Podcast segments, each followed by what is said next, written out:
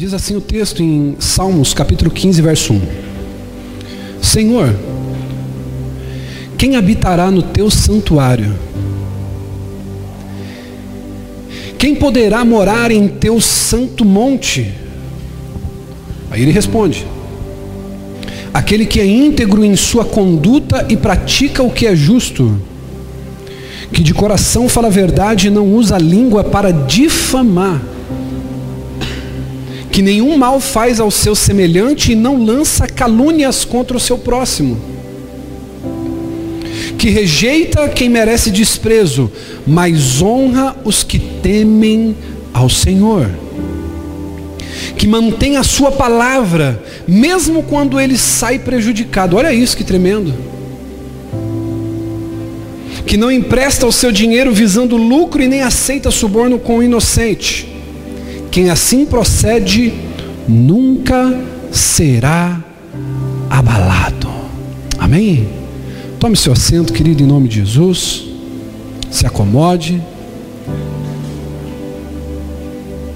A nossa salinha das crianças está retomando. O Lion, a esposa, tá, tá lá, criança de vocês. Benção demais. Rapaz estiloso aí, né? Eu fico até meio desanimado com meu cabelo quando eu vejo um homem bonito desse. Os cabelos tudo ajeitado. Então, queridos, você que é papai e mamãe, nós temos a salinha lá das crianças, estamos retomando. Tia Fabíola com todos os cuidados, pedindo que eles fiquem de máscara, passando álcool em gel. Nós vamos tentando assim é, retomar as nossas atividades normalmente. Amém? Esse texto que nós acabamos de ler, no Salmo 15, ele inicia com uma pergunta. E o salmista diz, pastor Márcio, quem habita, habitará no seu santuário? Quem poderá morar no santo monte do Senhor? E aí o salmista ele diz, aquele que é íntegro e a conduta que ele pratica é de justiça. Agora uma coisa que eu percebo que é triste quando a gente faz essa avaliação, pastor Diego, é que uma grande parte da sociedade a qual a gente vive, pastor Fábio, é desonesta. Se você parar para perceber, as fechaduras que você usava 10 anos atrás na sua casa já não são mais as mesmas. Existem fechaduras mais modernas, fechaduras mais fortes, fechaduras mais complexas para aumentar a sua segurança, porque a desonestidade é muito grande. A qualquer momento alguém pode invadir, pular na tua casa. Os nossos sistemas de alarme têm que ser mais sofisticados. Os nossos contratos comerciais já parou para perceber que hoje, por mais que você tente fazer alguma coisa no boca a boca, é praticamente impossível.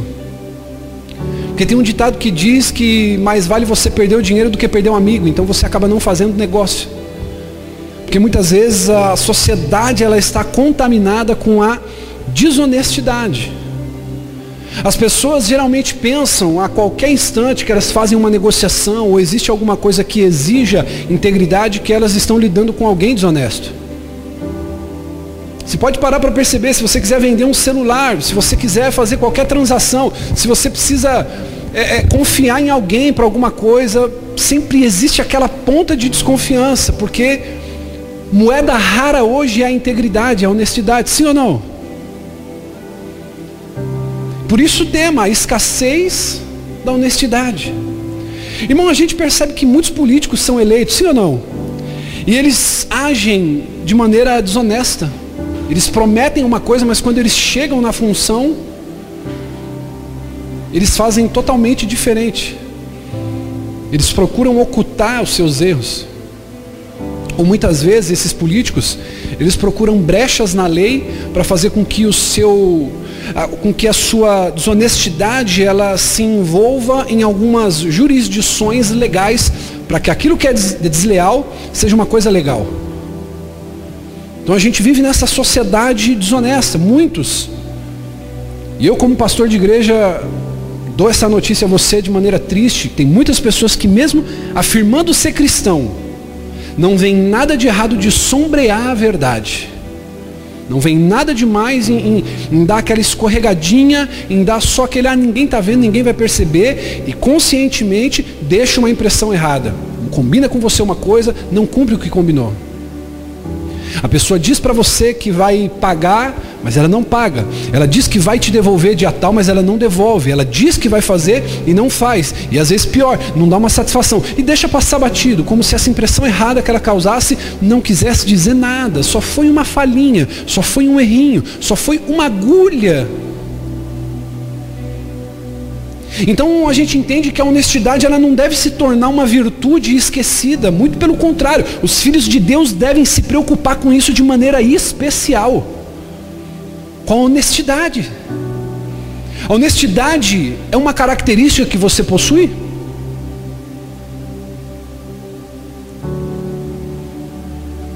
Será que você dizendo que, bispo, Deus conhece o meu coração, amém? Eu não duvido disso, e não entro no mérito, se Deus conhece ou não. Se você diz que Ele conhece, amém. Mas a questão da pergunta essa noite é: será que Deus conhecendo seu coração, Ele encontra em abundância honestidade sobre a sua vida? Além de Deus perceber se você é uma pessoa honesta ou não, Jennifer, quando as pessoas olham para você, elas percebem uma jovem honesta, correta, íntegra. Deus conhece o seu coração, amém? Ninguém melhor do que Deus conhece o seu coração, mas eu quero te fazer uma pergunta: será que Deus considera você uma pessoa íntegra, honesta? Eu quero abordar com você nesse sermão três coisas. A primeira, eu quero falar um pouquinho sobre o significado da honestidade. Eu quero estabelecer com você a necessidade da honestidade em nossas vidas e, por último, examinar algumas características de pessoas honestas na Bíblia, para que a gente possa sair daqui hoje tentando aplicar alguns princípios em nossas vidas. Quem está disposto a isso? A definição de honestidade, pelo dicionário da língua portuguesa, honestidade é o caráter ou a qualidade de ser honesto. Sinceridade, uma pessoa honesta ela é sincera. É uma pessoa de honra, uma pessoa honesta, você a tem com estima, com honra. É uma pessoa que você observa virtude, uma conduta correta, uma pessoa honesta. É uma pessoa que anda em conformidade com a justiça e que tem retidão moral. E falando por retidão moral, a retidão moral é o direito de princípio ou prática, honestidade da mente. Olha só como isso é profundo exata conformidade com a verdade ou com as regras apresentadas para a conduta moral, seja pela lei divina ou pela lei humana. Uma pessoa honesta é uma pessoa reta, que anda em retidão de acordo com as leis morais e com as leis espirituais. É aquela pessoa que se adequa nas leis de relacionamento. Pastor Fábio, você já foi na minha casa, você é muito íntimo. E você sabe que na minha casa, quando você entra, você não precisa tirar o sapato para pisar no meu tapete. Talvez tem pessoas aqui que se um dia entrarem na minha casa, elas vão querer tirar o sapato, elas vão querer tirar o chinelo, porque elas não sabem quais são as regras de relacionamento, de convivência dentro do meu lar. Tem pessoas que você precisa tirar o sapato para entrar na casa dela. Você já foi em alguma casa assim? A pessoa ela não vai dizer para você, Paulinha, que você precisa tirar o sapato, mas quando o dono da casa ele chega na porta da sua sala, ele tira o calçado. Você automaticamente percebe, opa, dentro dessa casa eu não posso entrar com calçado. Isso se chama para várias aplicações na vida retidão. Você se adequar ao sistema de regras apresentadas, de condutas morais, aonde você convive. Uma pessoa íntegra, uma pessoa honesta, uma pessoa reta, ela não é simplesmente aquela pessoa que só ama e serve a Deus e os seus caminhos e os, as suas leis dentro da igreja, mas ela é uma pessoa que além da sua moralidade espiritual, ela tem uma moralidade também dentro dos ambientes onde ela se permanece. Por exemplo, você dará um testemunho de um bom cristão se um dia você precisar entrar numa casa espírita. E você precisará respeitar aquele ambiente de uma maneira ética. Isso é ser um bom cristão. Você sabia disso? Isso é ser uma pessoa honesta. Não é você entrar dentro do ambiente de Deus. Eu estou falando aqui de uma maneira hipotética, amém? Não estou dizendo que você vai entrar lá para adorar algum outro Deus, não, mas de repente alguém passa mal dentro de um terreno de umbanda. E aí? Você vai entrar lá e você vai sair, sai Exu, sai Zé Pilim. Você vai sair chutando tudo? Não, você vai entrar, vai respeitar o espaço. Em nome de Jesus você não vai cair lá dentro, amém? Esse amém aí, irmão, não me convenceu não. Se não me convenceu, imagina os demônios. Você vai entrar lá, irmão, você vai respeitar. Por algum motivo, você vai entrar na casa de um amigo seu, de um vizinho. E a moralidade existe para isso. A palavra mais frequente, traduzida como honesto no Novo, no Novo Testamento, é a palavra grega kalos. Também considerada como bom ou honroso. Ou seja, uma pessoa honesta é uma pessoa boa. Uma pessoa honrada. Uma pessoa que preza pela sua palavra. É aquela pessoa que é sim, sim, não, não. Uma pessoa honesta. O dicionário de teologia de Baker diz que tem vários tons de significado a honestidade: excelência moral, sinceridade, senso de justiça nas relações morais, ou seja, é uma pessoa que não admite injustiça no seu meio de convívio, no seu meio social e no meio comercial. É um tipo de pessoa honesta, honrada no seu trabalho, dentro de casa. Nós conversávamos hoje, queridos, saímos daqui pelo culto da manhã, fomos almoçar em, em, em alguns pastores, eu, pastor Diego, pastor Márcio, pastor Márcio, tivemos um tempo ali. E a gente conversava na mesa sobre os valores familiares que têm se despedaçado ao longo do tempo, quando muitas vezes você percebe, a pastora Cláudia ela trabalha em um hospital, e ela, e ela diz assim que, bispo, é assustador que 80% das mulheres elas vivem mal no casamento, os homens exigem que elas trabalhem duro, que elas coloquem todo o dinheiro dentro de casa, mas quando chega que essa mulher chega do trabalho cansada, às vezes de uma jornada de 12 horas de trabalho, o homem ainda exige que ela lave, passe, cozinhe, lave a louça, leve o prato para ele ainda na cama ou no sofá. E quando a gente conversa, ela, ela falando assim, eu percebo como eu sou abençoado vivendo com o pastor Márcio, porque a gente se ajuda, às vezes eu chego, a janta está pronta, ele passa a roupa, ele lava um banheiro, ele participa das atividades do lar e não me sobrecarrega, bispo. Eu comecei a olhar e a gente começou a fazer um balanço e, e falar, poxa, como é bom a gente viver bem dentro desse sentido. Porque uma pessoa honesta, ela tem essa característica ela tem essa percepção de uma pessoa honrada, de uma pessoa com senso de justiça. Vini, ele define como bom e admirável e também tem um significado ético do que é justo, correto, honrado. Eu não sei quem inventou, querido, que lavar roupa é uma função da mulher. Se homem usa roupa também. Eu não sei quem inventou que lavar louça é uma coisa para dona de casa, se o homem come no prato. Irmão, eu vou dar um conselho para você aqui. Posso falar isso sim ou não? Irmão, eu já lavei louça. Minhas, meus dedos estão tá tudo aqui, ó. Diga glória. Eu já passei roupa, irmão. Tá tudo aqui, ó, funcionando. Não caiu. Continuo com ereção ainda, viu? Não, não virei, não virei mocinha porque lavei louça, porque varri, porque lavei o quintal. Porque quando a gente carrega honestidade, a gente entende as questões de honra, é ser honrado. É você muitas vezes olhar para sua esposa, olha aqui para mim por gentileza. É, quem veio de manhã sabe que a mensagem está indo por um viés diferente do que a gente falou de manhã. Eu quero dizer uma coisa para você aqui, cara. Tem homens que se casam com as suas mulheres e, e, e eles colocam as suas mulheres dentro de casa fazendo. Posso falar isso aqui? Eles pensam que casaram com a mãe. E aí a mulher tem que fazer tudo. Se a mulher não colocar comida no prato, o camarada nem come. Então, quando nós falamos de honestidade, nós temos que entender que essa conduta é uma conduta que merece estima, uma pessoa honesta. Um homem, ele sendo honesto, ele tem um significado de um homem considerado com honra. Você já parou para ver, pastor Fábio? Você deve conhecer alguém assim. A pessoa tem dinheiro, a pessoa tem posses, ela tem um bom carro, ela tem um bom emprego. Só que essa pessoa ela é intragável, é uma pessoa desonesta, é uma pessoa que desfaz dos outros, é uma pessoa que não tem humildade. Você olha para aquela pessoa, você não vê um caráter de honestidade e você fala, poxa, é uma pessoa que só tem dinheiro. E você não, você não consegue se aproximar. Agora, irmão, você pode olhar para aquela irmãzinha que não tem nem o coquezinho para poder, ela não tem nem o elástico para amarrar o coque. Ela amarra com um barbantezinho, mas é uma mulher honesta, justa, correta de Deus, que ora, que busca. Irmão, na hora que vem aquele desespero que você precisa de uma palavra para tua alma, você fala: "Eu vou falar com a irmã Josefa". Porque ela carrega sobre ela honestidade.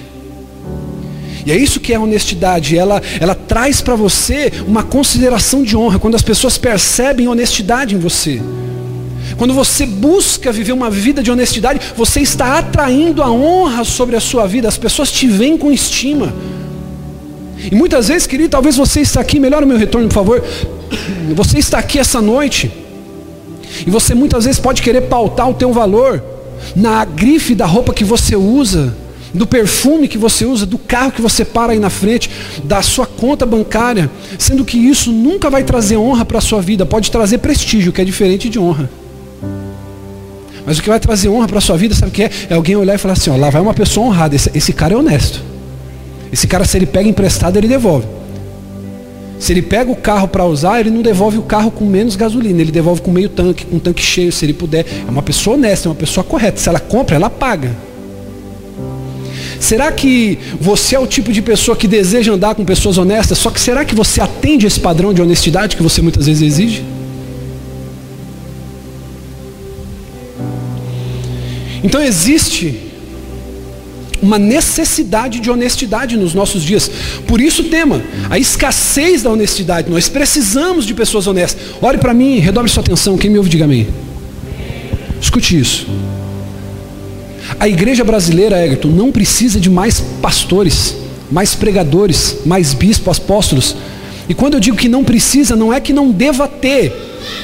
Mas o que eu quero dizer para você, querido, é que nós não precisamos de pessoas com mais títulos, nós precisamos de homens e mulheres com caráter, honestos. O mundo está clamando por isso, o mundo não quer saber mais, irmão. As pessoas não querem saber se você é pastor, se você não é. As pessoas elas querem ter um afago. As pessoas querem olhar para você e dizer, não importa o que, que ela é dentro da igreja que ela congrega. O que importa é se quando eu olho para Priscila, eu tenho um refúgio de uma pessoa honesta. Posso falar isso aqui? Só que é difícil de ouvir, mas eu posso falar assim ou não? Talvez tem pessoas no seu meio de convívio que elas não querem se aconselhar com o pastor, elas não querem saber o que você é, elas só querem saber o seguinte: será que se eu contar minha fraqueza, o meu defeito, ele não vai espalhar para ninguém? Você já teve essa impressão, pastor? Com quem que eu posso contar? Com quem que eu posso abrir as minhas fraquezas? Com quem que eu posso abrir as minhas derrotas, os meus fracassos? e não ser exposto no dia seguinte, não ter meu print vazado. Que papelão do Sérgio Moro vazando print, irmão. Isso aí é coisa de quinta série. Que papelão que a gente está vendo na política. Eu citei o nome dele aqui porque eu reprovei. Se você não concorda comigo, também não tem problema. Mas que papelão, irmão, desonestidade. Um camarada, eu falei isso aqui para algumas ovelhas da igreja quando tudo aconteceu. Bispo, Bolsonaro deu um tiro no pé. Eu falei, rapaz, acorda. O Bolsonaro pode ser o que for para todo mundo, mas o cara não é desleal mostrar print para a Rede Globo ainda, que foi declaradamente feita guerra contra ele. Irmão, coisa de criança de, de quarta série, quinta série. Um cara que era símbolo da justiça, hoje virando blogueiro. Olha só como é que é a derrocada da pessoa que não atrai a honra sobre si. Então, querido, existe uma necessidade. A honestidade era exigida, exigida no Antigo Testamento. Os israelitas, eles receberam, escute isso e a sua vida pode mudar. O que eu estou dizendo para você aqui, hoje de manhã nós tivemos algo aqui maravilhoso. Irmão, essa palavra não foi de conquista, não foi de vitória, não foi de esperança, não foi de perseverança. E uma pessoa vem em lágrimas aqui entregar sua vida a Jesus. Então, se você der ouvidos à palavra essa noite, a sua vida pode mudar. Olha o que Deus diz aos israelitas: eles não deveriam, redobre sua atenção, enganar o próximo. Levíticos 19, 13.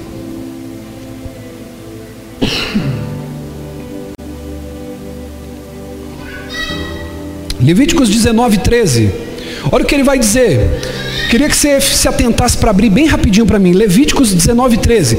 Não oprimam e nem roubem o seu próximo Olha o mandamento do Senhor para o povo de Israel: não retenham até amanhã, do dia seguinte, o pagamento que deve ser feito hoje.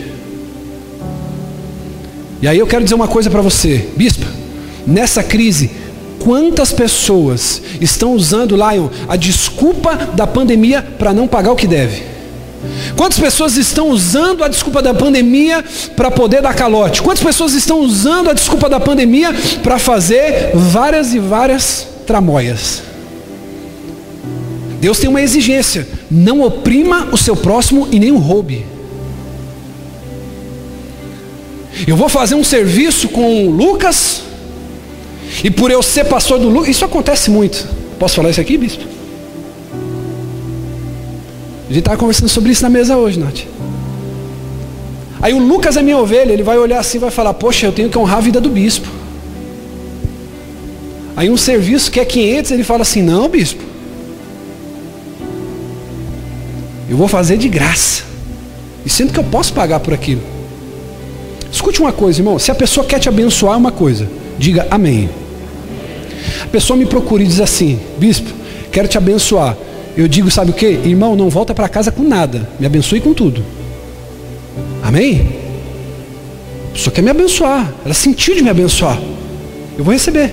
Agora, outra coisa é eu querer usar muitas vezes da posição que eu ocupo para querer manipular as pessoas. E aí ele vai lá, faz um orçamento para mim, o serviço é 500.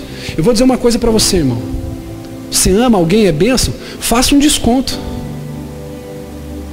Agora eu não posso usar da amizade, eu não posso usar da liderança eclesiástica que eu tenho para poder defraudar o meu irmão sabendo que eu poderia pagá-lo.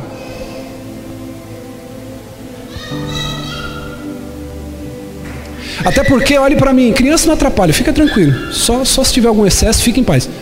Agora, escute isso aqui, olhe para mim, por favor.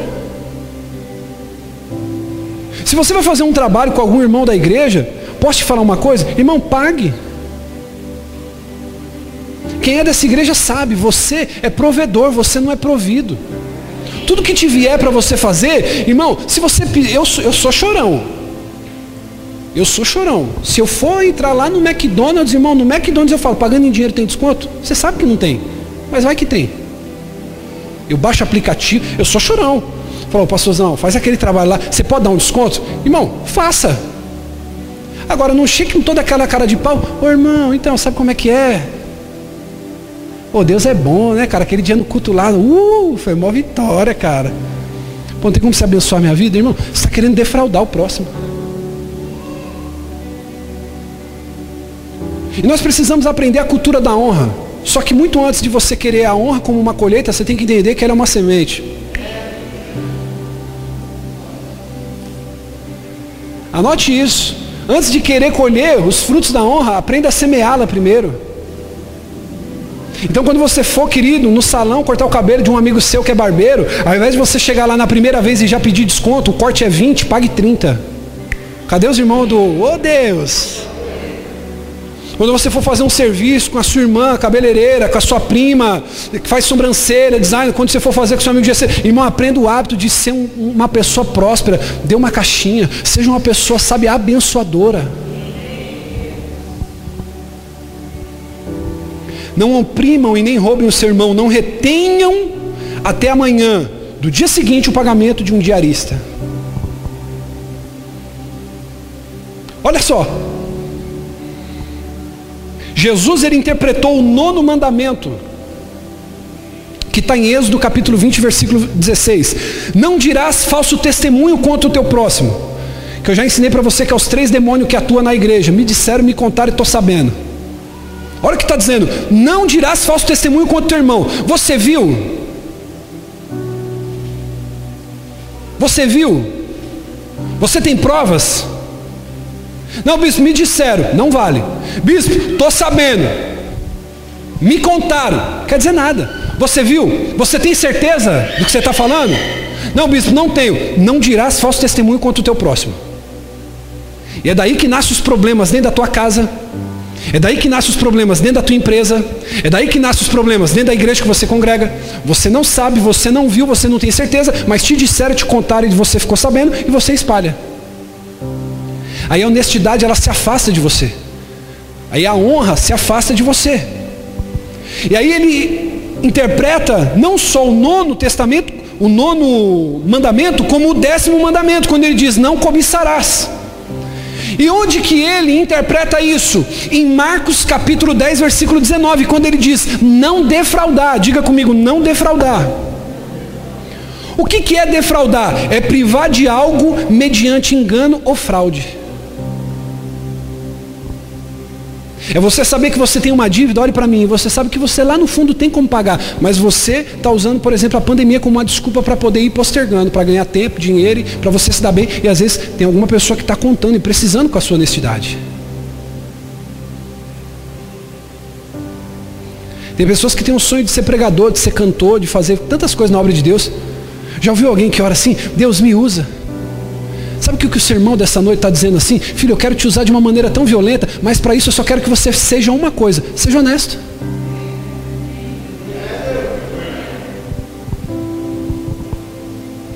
O povo de Israel, irmão, foi exigido por Deus a não enganar o próximo. O povo de Israel foi proibido, diga comigo, proibido, de ser desonesto no comércio. Deuteronômio 25, 13. Olha o que ele vai dizer: Não tenham na bolsa dois padrões para o mesmo peso, um maior e outro menor. Não tenham em casa dois padrões para a mesma medida, um maior e outro menor. Tenham pesos e medidas exatos e honestos, para que vocês vivam muito tempo na terra que o Senhor, o seu Deus, lhe dá. Olha o versículo 16, eu, eu queria que vocês tentassem pôr aí para mim. Pois o seu Deus detesta quem faz essas coisas, quem negocia desonestamente. Deus odeia quem negocia desonestamente. Sabe o que é odiar? É você não conseguir ficar perto do mesmo canto. Eu tenho, você odiar alguma coisa é você repudiar. Deus está dizendo assim que Ele detesta, odeia quem negocia desonestamente. É igual a gente vê nessa black fraud, né? Que eles dizem. Uma vez eu fui nas Casas Bahia, irmão. E aí eu vi lá um guarda-roupa, estava R$ 1.200 na Black Friday. De 2.400 por 1.200.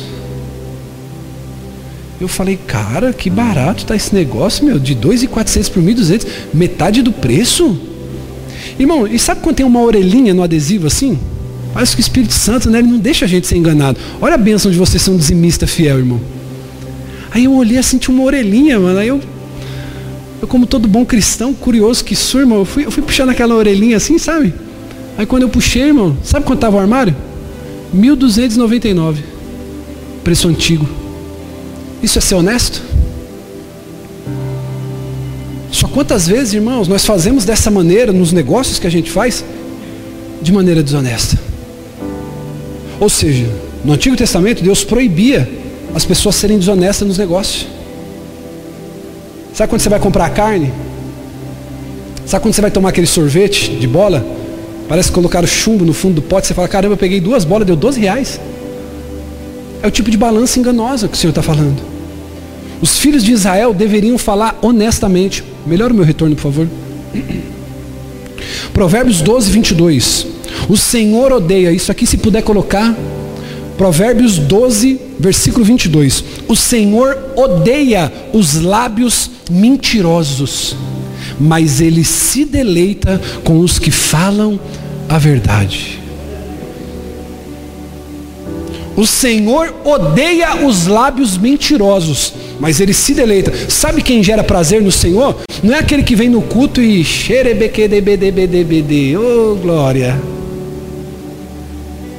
Sabe quem faz o Senhor se deleitar, evangelista? Não é aquele que vem para o culto e chora.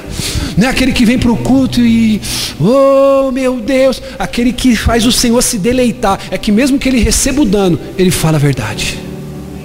Ele não tem uma língua mentirosa. Abra para mim, filho, por favor, Isaías capítulo 33, versículo 15. Deus ele diz para o povo não enganar o seu próximo. Deus diz para o povo que deseja que eles falem a verdade e não sejam mentirosos em seus negócios. Só que existe uma bem-aventurança. Isaías 33, 15. Aquele que anda corretamente. Nós vamos ler todos juntos, bem alto, bem forte. Um, dois, três. Aquele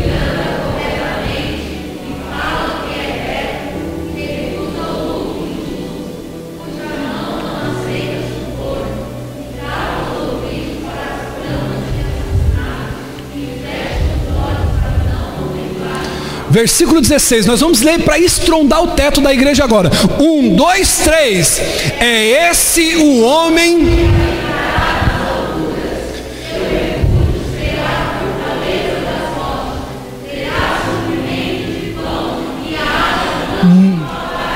Nada lhe faltará, porque é honesto diante dos olhos do Senhor.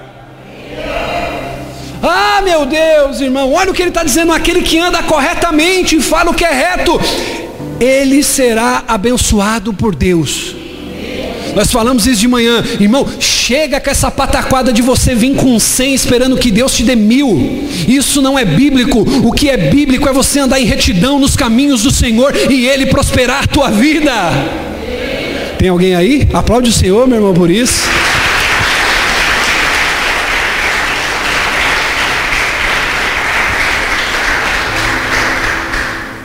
A honestidade é uma exigência no Antigo Testamento, bispo, e no Novo Testamento? Está tudo tranquilo? Presta atenção.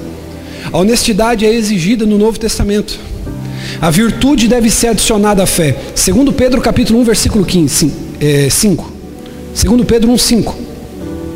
Por isso mesmo, empenhe-se para acrescentar à sua fé a virtude, e a virtude, o conhecimento. Que virtude? Virtude da honestidade. Isso é uma virtude. O cristão deve ser honesto no seu trabalho. Efésios capítulo 6, versículo 5. Eu quero ler com você.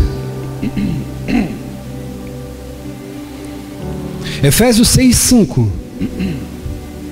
Escravos, obedeçam os seus senhores terrenos com respeito e temor com sinceridade de coração, como a Cristo. Versículo 6. E quando fala aqui escravo, está falando de funcionários. Obedeçam-lhes não apenas para agradá-los quando eles te observam, mas como escravos de Cristo, fazendo de coração a vontade de Deus. Diga aleluias. A exigência de Deus é honestidade no trabalho é Fabiola, você não ser indolente, que é diferente de insolente, indolente. Quando o seu patrão não está de olho em você, quando o seu pastor não está de olho em você, quando o seu marido não está de olho em você, você fazer corpo mole. Posso falar isso aqui? Aquele tipo de mulher que o marido chega às seis horas, quando é cinco horas ela começa a arrepiar, fica a tarde inteira assistindo novela.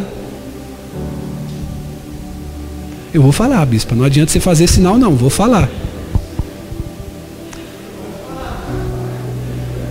A mulher fica, acorda às sete da manhã, o marido sai às seis e meia, ela vai faz o cafezinho preto. O camarada sai para a luta, para a batalha, para a guerra. Aí ela fica lá, a Maria do bairro, a usurpadora, carrossel, tirolesa, assistindo tudo, Netflix. Aí quando ela vê, posso falar isso aqui? Tá de, tá de pijama ainda, quatro e meia da tarde diz assim, meu Deus, eu nem almocei. Estava tão bom, a cara desse tamanho, inchada de tanto chorar. Não foi que estava dormindo, né? De tanto chorar vendo a usurpadora. O marido vai chegar, irmão, é um furacão. Sai quebrando prato. Se você estiver percebendo que está quebrando prato e copo na tua casa, fique atento. Começa aquela loucura, sai para varrer casa, sai para limpar. E tem que deixar. Aí quer fazer em meia hora, 40 minutos, o que era para ter feito durante todo o dia. É a pessoa indolente. A pessoa dentro do trabalho que só trabalha quando o patrão está de olho, quando o encarregado está de olho. Ou às vezes tem que trabalhar num sistema Big Brother, né? Que tem câmera para tudo quanto é lado. Aí a pessoa trabalha, é produtiva. Mas quem seria você se ninguém olhasse, se não tivesse câmera nenhuma? A sua honestidade na onde você trabalha seria a mesma?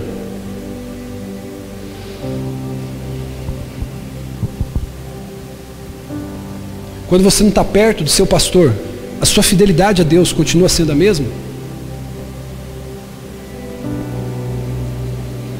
Cristão deve ser honesto no trabalho. Você quer evangelizar teu patrão? Seja o melhor funcionário que ele pode ter. Ah, isso aqui eu não vou falar não, irmão, que é forte demais isso aqui. Tem pessoa que quer pregar pro patrão. Posso falar isso aqui, pastor? O cara chega atrasado. É uma hora de almoço, ele faz uma hora e quinze todo dia. Precisa fazer hora extra até às sete. O trabalho termina às cinco. É 10 para 5, ele já está arrumado, dente escovado, unha lixada para ir embora. Aí ele quer pregar para o patrão dele. Ele vai lá pedir um aumento e fala assim: Cara, Deus me deu uma visão. Deus falou comigo.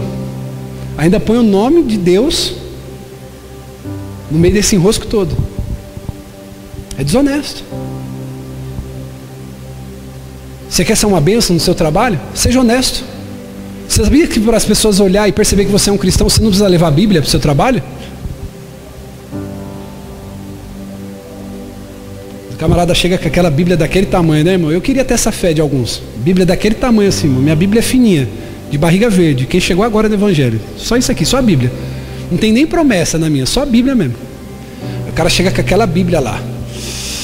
A graça e a paz do Senhor Jesus, meus irmãos.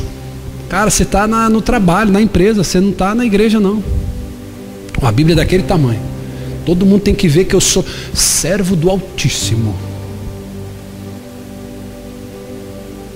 Mas é indolente. Não dá tudo de si quando não tem alguém supervisor ou superior te olhando. Você trabalha para homens, por isso que até hoje não prospera e não sai de onde você está, porque você trabalha para homens como se trabalhasse para homens. Não trabalha para homens como se estivesse trabalhando para Deus. Tua fonte de provisão, ela vem do teu patrão, ela vem do teu negócio, ela não vem de Deus, porque você trabalha para o seu patrão como se trabalhasse para ele mesmo.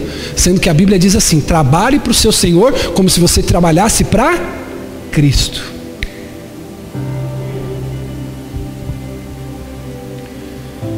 Então você deve ser honesto, diga, eu devo ser honesto no meu trabalho. Pode ser melhor, eu devo ser honesto no meu trabalho. O cristão deve ser honesto entre os mundanos. Tem pessoa que quer pregar para os amigos no trabalho. Irmão, se eu sou o patrão, seu patrão, mesmo sendo pastor de igreja, eu te pego pregando no trabalho, você recebe uma justa causa. Pode me processar. Bispo, o senhor está falando o quê? Está gravando e vai para o YouTube. Se eu tenho uma empresa e você está lá para vender, para fazer qualquer coisa, e eu te pego pregando, mesmo sendo pastor, você recebe uma justa causa. Você está lá para trabalhar, não para pregar. Agora, se eu como pastor estou falando isso aqui, imagina teu patrão que é ímpio.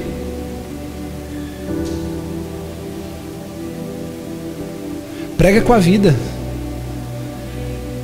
Prega matando tua carne quando você quer se atrasar para dormir mais 5 minutos, fazendo soneca de 10 em 10 minutos. O cara tem que levantar 7 horas, mas ele põe o celular para despertar 6.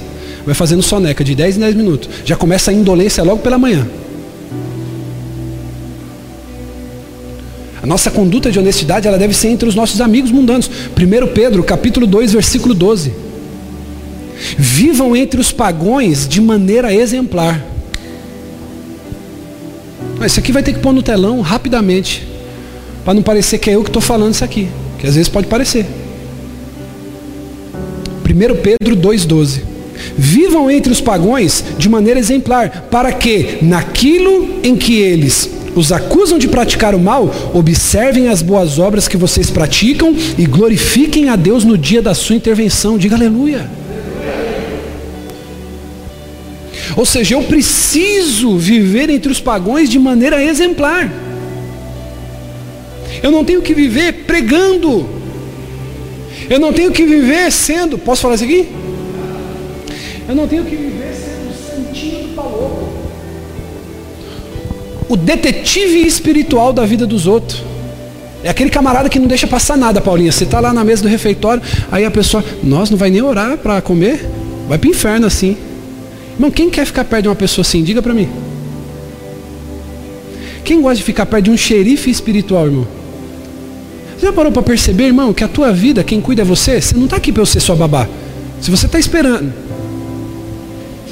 Posso? Ela fez assim, ó. Fala ou não fala? Se você está esperando que sua vida vai mudar, que você vai ser melhor, que você vai ser um homem de Deus, dependendo de mim, tu está na roça. Você acha que a minha função é cuidar da tua espiritualidade? Minha função é só colocar o pasto. Quem come é você.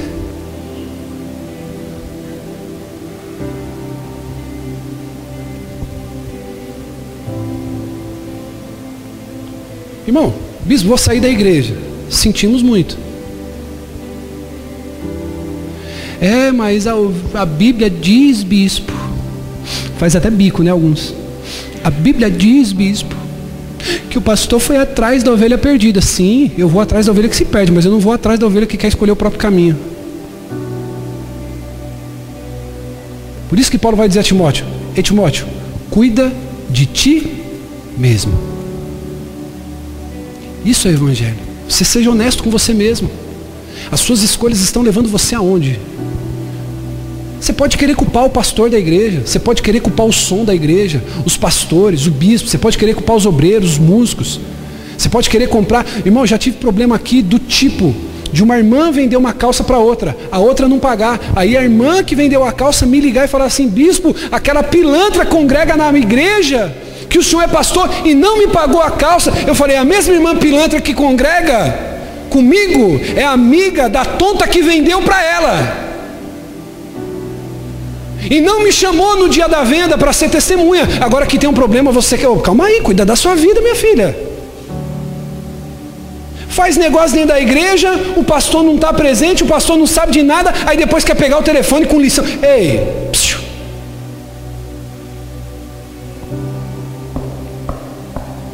seja honesto. Pô, o pastor não tem nada a ver com isso, cara. O pastor está lá com as lutas dele, com as dificuldades dele cheio de vida para cuidar, para apacentar, visita para fazer, visitar enfermo, orar. Aí, não, o pastor fulano fez tal coisa lá. Pô, irmão, resolva, está na hora de você estar tá crescidinho. Sim ou não? Olha para o teu irmão e diga para ele assim, olha para o teu irmão agora, olhe para ele, olhe, olhe, olhe, olhe, olhe. Diga para ele assim, ó, cuida da tua vida. Tem pessoa que não consegue cuidar da vida dela e quer cuidar de pelo menos de cinco da igreja. Já parou para perceber isso aí? A pessoa não consegue cuidar da vida dela. A pessoa não consegue dar conta da louça do almoço. É quatro horas da tarde, não dá conta. Mas a infeliz está no WhatsApp falando: Menina, você viu? Hum, eu sabia. Eu já sentia no meu espírito. Deus já havia me revelado. Minha irmã, vai lavar uma meia dúzia de louça boa, vai calejar essa mãozinha no tanque, tomara que quebre a máquina para você ter que esfregar bastante a mão e ter o que fazer. Senti forte no meu espírito. Uh, bispo, Deus falou. Senti aqui assim, ó, ver daqui, ó. Ô, irmão, diga comigo, honestidade. Eu devo ter uma conduta exemplar na frente do ímpio na frente daquele que não serve a Deus. Para que ele venda minhas boas obras, ele glorifica a Deus que está no céu. Agora, como é que vai fazer isso? Posso falar isso aqui? Posso falar? Posso? Vem aqui, bispo. Eu não vou falar isso não. Vai que sai gente da igreja. É você, vem cá, rapidinho. Quem vai falar é a bispa.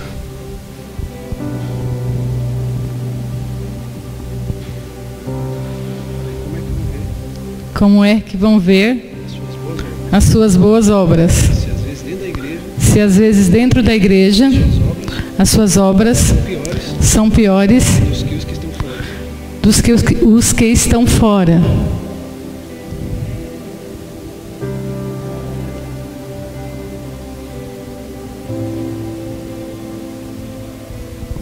Foi ela que disse, não eu. Não se ofenda. Então a minha vida não condiz com nada que eu pregue, não condiz com nada que eu falo, não condiz com nada. Às vezes minha vida está pior do que quem está lá fora e não serve a Deus. Então eu preciso trazer a honra de Deus sobre a minha vida. Bispo, como é que eu faço isso? Sendo honesto. Só isso. Ô bispo, agora eu vou ser um homem de Deus. O bispo, agora eu vou ser uma mulher de Deus. Bispo, eu vou subir no monte, Labaxúbia, vou fazer 21 dias de jejum, Labaxébia. O bispo, eu vou descer cheio do Espírito Santo, eu vou ler a Bíblia de ponta a ponta, mas não troca os atos proféticos por atos de justiça. Não troca os atos proféticos por atos de bondade. É forte. E o Senhor está dizendo para mim e para você nessa noite: troque os atos proféticos por atos de amor. Troque os atos proféticos por atos de honestidade. Troque os atos proféticos por atos de misericórdia, por atos de amor.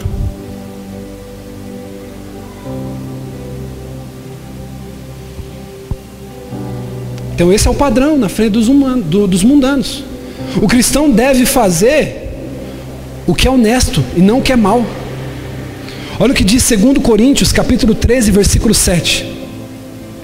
Agora oramos a Deus para que vocês não pratiquem mal algum. Mal algum. Não para que os outros vejam que temos sido aprovado, mas para que vocês façam o que é certo, embora pareça que tenha falhado. Olha que poderoso. Grave na tua Bíblia. Ou se não, arranque esse versículo aí, guarde ele, tatua. Está liberado para você tatuar. Bispo, eu quero tatuar. Tatua esse texto aí no seu corpo. De preferência, irmão, aqui onde você vai ver. Ó. Aqui, ó. Ele está liberado para tatuar. Vai ser uma benção essa tatuagem. Se quiser, eu venho. Traz a maquininha, eu ponho no teu braço.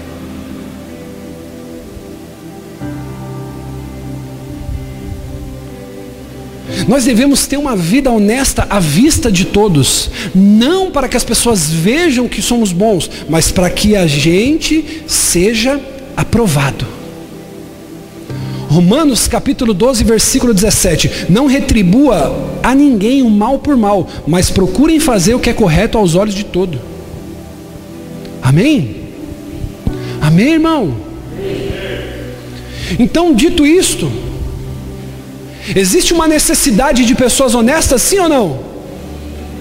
Do que, que adianta você ter o título que for dentro da igreja, o cargo que for lá, mas a vida da pessoa é toda defraudada. A vida da pessoa é toda costurada. Você vai puxar o fio lá, irmão, é uma bagunça só. Irmão, eu tenho uma vida toda esquisita antes de Cristo. Depois de Cristo, vários tropeços. Até porque quem não tem aqui Joga a primeira pedra aí. Deixa eu até ficar aqui, porque vai que vão uma cadeira, né? Tem alguém aí firme com Deus. Todos nós temos um porém. Agora a diferença entre o cristão autêntico é aquele dia após dia. Olha, eu falei naquela área.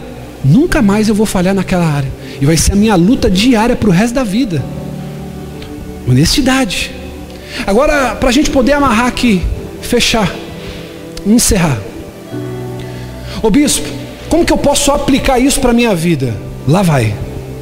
A primeira característica de uma pessoa honesta, que a pessoa honesta, ela fala a verdade. Você quer saber se uma pessoa tem Deus na vida dela ou não? Tudo o que ela fizer, ela vai tratar na verdade. Provérbios 12, 22. O Senhor odeia os lábios mentirosos, mas se deleita com os que falam a verdade. Pessoa honesta. O cristão ele não pode fazer o contrário. Colossenses capítulo 3, 9. Isso aqui precisa pôr aqui, Colossenses capítulo 3, versículo 9. Irmão, tá uma movimentação lá, os meninos estão tá doidinho, bastante referência bíblica, né? Mas é bênção demais. Colossenses 3, 9. 3, capítulo 3, verso 9. Pode ficar tranquilo aí, tá bom, meninos? Está bastante versículo aí, mas vai dar certo. Não mintam uns aos outros, visto que vocês já se despiram do velho homem com suas práticas. Diga aleluia por isso, irmão. Não mintam um para os outros.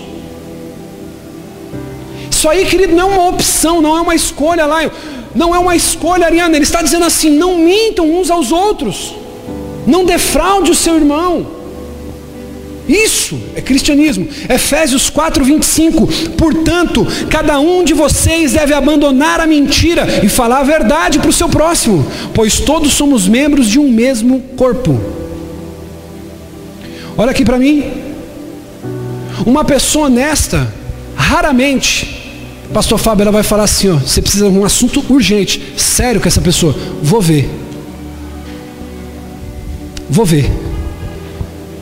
O que Paulo está querendo dizer é o seguinte: o cristão, quando se trata de qualquer assunto, é sim, sim ou não.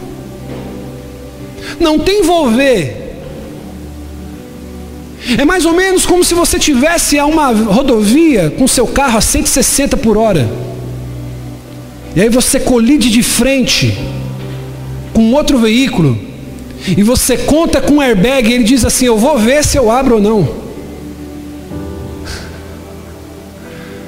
É como contar com uma pessoa desleal no dia da angústia. Provérbios.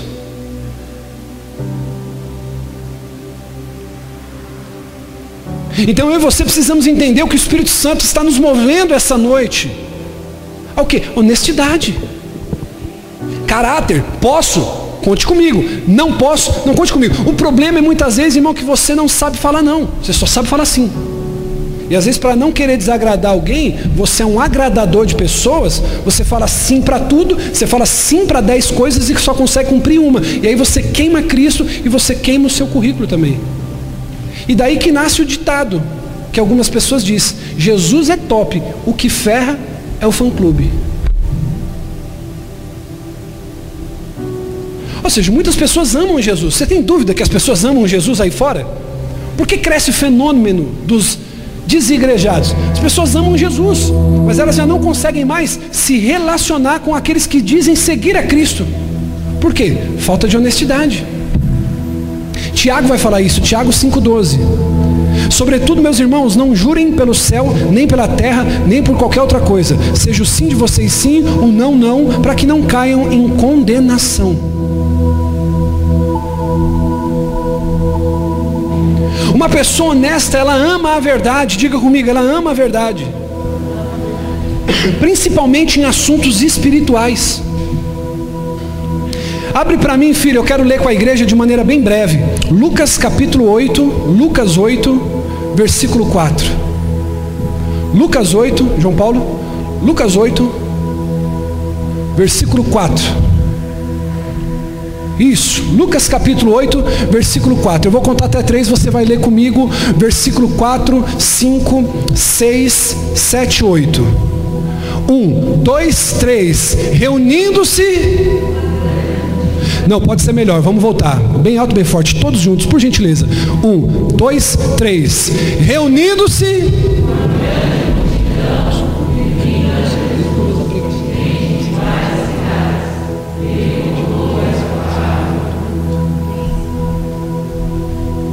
Está travando o notebook lá, né, filho? Por isso que não está conseguindo ir. O semeador saiu a semear enquanto lançava a semente. Parte dela caiu à beira do caminho, foi pisada e as aves do céu a comeram. Versículo 6. Parte dela caiu sobre pedras quando germinou, as plantas secaram porque não havia umidade. Vai passando. Outra parte caiu entre espinhos que cresceram com ela e sufocaram plantas. Outra ainda caiu em boa terra, cresceu de boa colheita, cem por um.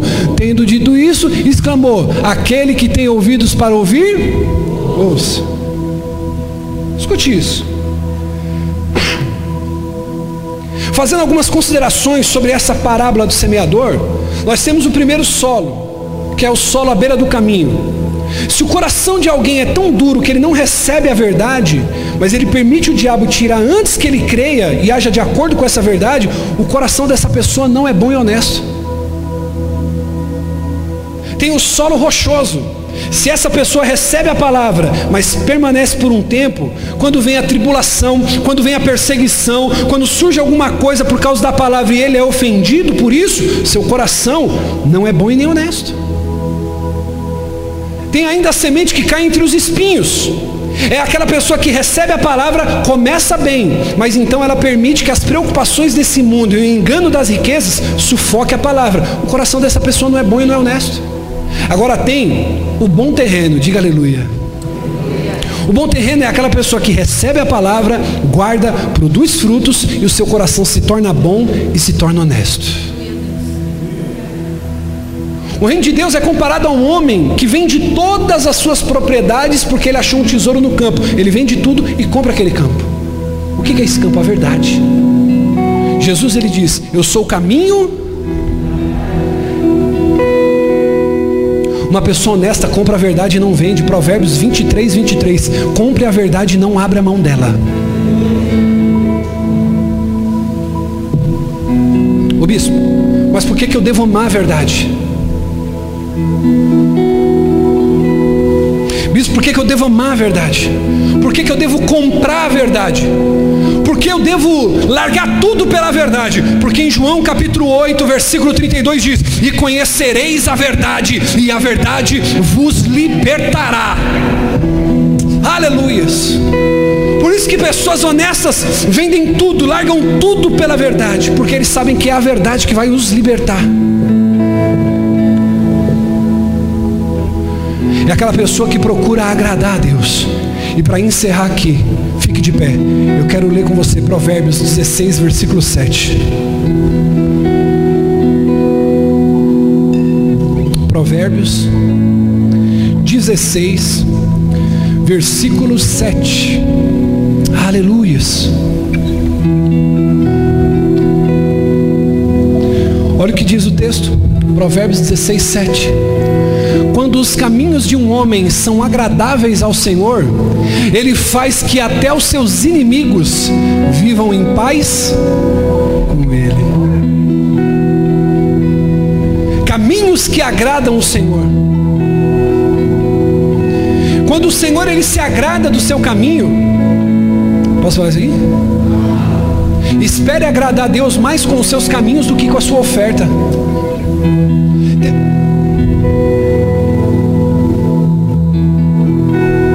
Tem pessoas que vivem uma semana toda tribulada e quando chega no domingo fala: Deus, eu vou arrebentar na minha oferta porque o Senhor vai me arrebentar.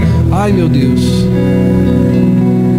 Agora, às vezes, aquela pessoa pobrezinha que chega no culto aqui, pastor Fábio, fala assim: Deus, eu não tenho nenhuma moeda para ofertar, mas o Senhor sabe do meu levantar, do meu caminhar e do meu deitar. Ela fugiu do pecado, ela fugiu da imoralidade, ela fugiu da prostituição, ela fugiu das coisas ilícitas, ela fugiu de mentir, de defraudar alguém, e ela chega no domingo dizendo: Deus, a minha oferta é apenas uma moedinha, mas o Senhor sabe da minha vida e da minha conduta. É quando Deus estende as suas mãos sobre a vida dessa pessoa e começa a fazer que ela vive em paz paz com os inimigos, dentro de casa haja paz, dentro de casa haja prosperidade, porque a vida dessa pessoa é uma vida de honestidade que agrade a Deus. Por isso, meu irmão, é tempo de acabar a escassez de honestidade, aonde vai se levantar os homens e as mulheres de Deus com uma vida no altar, com uma vida de oração, com uma vida de conduta, de honestidade, para que as pessoas possam olhar a luz que.